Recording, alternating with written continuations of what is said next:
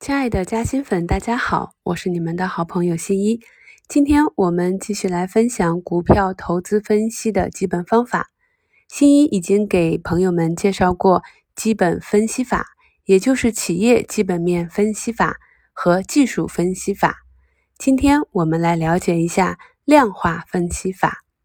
量化分析法是利用统计数值模型和其他定量模型。进行证券市场相关研究的一种方法，需要使用大量的数据模型和电脑运算，用于解决证券估值组合构造和优化策略、制定绩效评估、风险计量与风险管理等投资相关的问题，是在传统的基本分析法和技术分析法之后发展起来的一种重要的股票投资分析方法。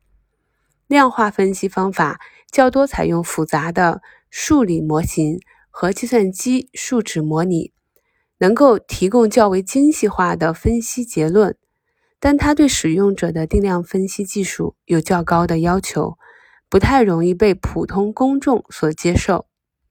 量化分析法和采用各种数据模型本身也是存在模型风险。一旦外部环境发生较大的变化，原有模型的稳定性和确定性就会受到影响。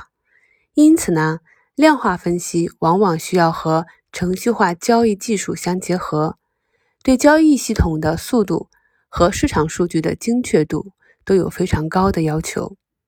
实际上，我们都知道，并不存在完美的股票分析方法，任何投资分析理论和分析方法。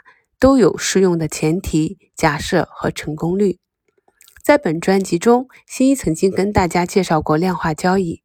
大家要注意的是，量化分析和量化交易虽然听起来很像，但是是有很大差异的。量化分析的结果是可以被传统的和量化投资者使用的。它们一种是对股票投资价值的分析方法。而另一种是在股票的实际交易中的交易方法。